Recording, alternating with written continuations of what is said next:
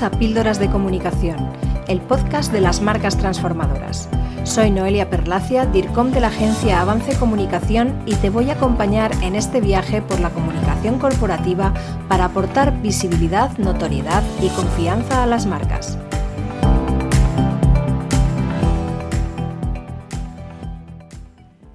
La gestión del talento es uno de los pilares básicos para cualquier compañía especialmente cuando sus servicios dependen de los conocimientos, experiencia y cualidades personales de su plantilla.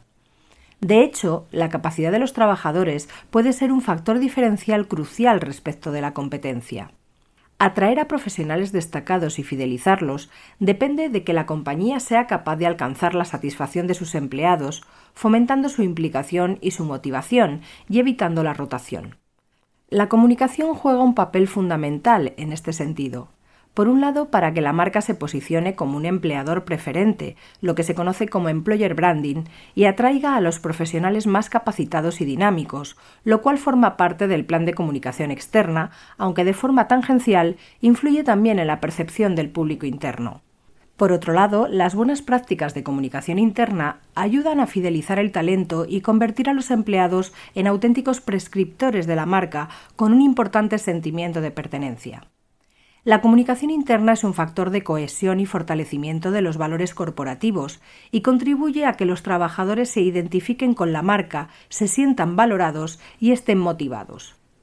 Los principales beneficios de un buen plan estratégico de comunicación interna son, en primer lugar, conseguir un buen clima laboral, lo cual afecta a múltiples aspectos dentro de la compañía, Evitar rumores y conflictos con transparencia y una comunicación abierta depende de que todos los colaboradores dispongan de la misma información y la empresa genere confianza.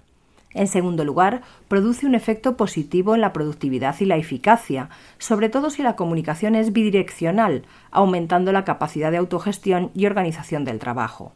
Esto produce que se formen grupos de trabajo mucho más cohesionados. En tercer lugar, aumenta el compromiso y la motivación, siempre que se base en la transparencia y la escucha activa, transmitiendo los principios y objetivos de la empresa, pero al mismo tiempo escuchando y valorando a los empleados. En cuarto lugar, ayuda a fidelizar el talento, teniendo en cuenta que es más rentable fidelizar a los buenos trabajadores que reclutar a otros nuevos. La empresa debe transformarse en un lugar en el que los mejores quieren trabajar. En quinto lugar, la comunicación es la mejor herramienta para empapar a la organización con los valores que conforman la cultura empresarial, para que su funcionamiento sea coherente.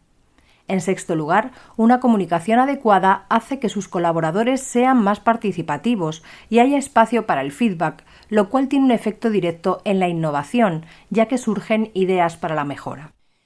En séptimo lugar, la comunicación interna provoca que todos conozcan los objetivos corporativos y estratégicos, así como las acciones que se llevan a cabo para conseguirlos, resultando más sencillo que todos contribuyan a caminar en la misma dirección. En octavo lugar, una comunicación coordinada y efectiva hace que se ahorre tiempo y los mensajes lleguen de forma clara y coherente. Todo el talento de la empresa recibe la información necesaria para desempeñar su labor con éxito. En último lugar, cuando la empresa comparte contenidos sobre sus logros, los empleados se sienten orgullosos de compartirlos en sus redes sociales y entre sus contactos.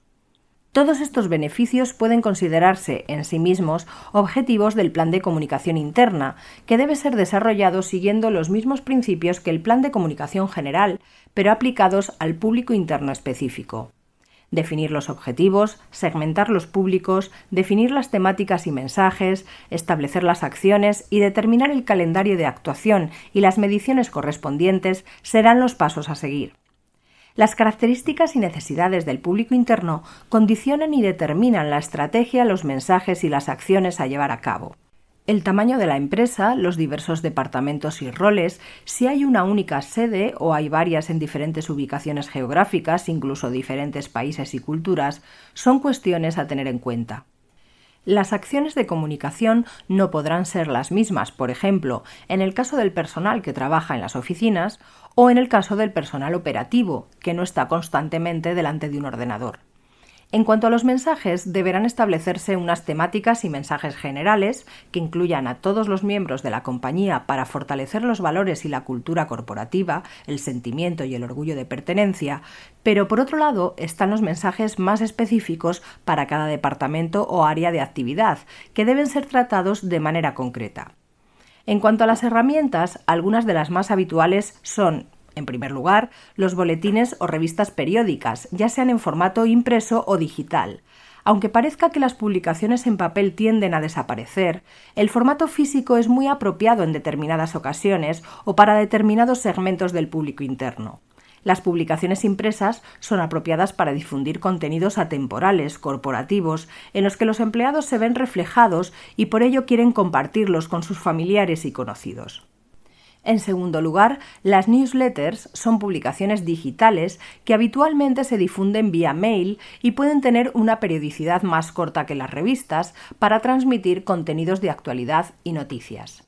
En tercer lugar, las reuniones departamentales, sean presenciales u online, son fundamentales para establecer objetivos, pautas de actuación y para resolver dudas o transmitir ideas y sugerencias. En la misma línea, los eventos corporativos pueden organizarse con diversos motivos, convenciones comerciales o estratégicas, celebraciones festivas en épocas como la Navidad, eventos de motivación o de integración con actividades específicas, jornadas de puertas abiertas con familiares, etc. En quinto lugar, la intranet de la empresa se ha convertido en un elemento indispensable para las compañías de cierto tamaño, ya que es un canal en el que pueden agruparse todo tipo de contenidos, documentación práctica e informativa, comunicados, actualidad, etc. En sexto lugar, los grupos de WhatsApp o Telegram, ya sean generales, departamentales o temáticos, toman cada vez más fuerza en las organizaciones, ya que proporcionan inmediatez, dinamismo y un feedback constante.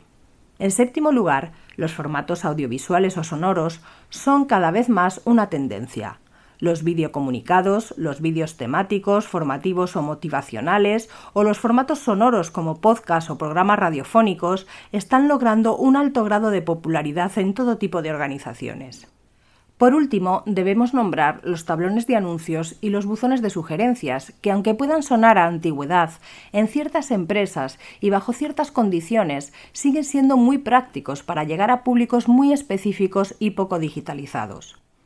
Sea cual sea la herramienta que elijas, en todo momento debes tratar a tus empleados como si fuesen clientes internos de la empresa y establecer las fórmulas para gestionar sus opiniones, dudas y sugerencias, así como proporcionarles una correcta atención e información. A la hora de elaborar las estrategias de contenido, debes tener en cuenta algunas recomendaciones. Ofrece siempre información de las novedades importantes para que los trabajadores se sientan parte de un equipo. Por otro lado, valora y reconoce de manera explícita el talento, utilizando los canales más apropiados en cada momento. Por supuesto, informa siempre de las opciones de desarrollo profesional. Los empleados sienten un mayor apego por la empresa si ésta invierte en impulsar su carrera. Además, crea espacios para la comunicación interpersonal y también para crear flujos de arriba a abajo, de abajo a arriba y transversales. Es importante potenciar el aspecto social y relacional de la comunicación.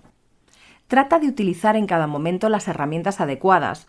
La forma en la que haces llegar la información debe ser efectiva, de lo contrario no conseguirás que la comunicación funcione.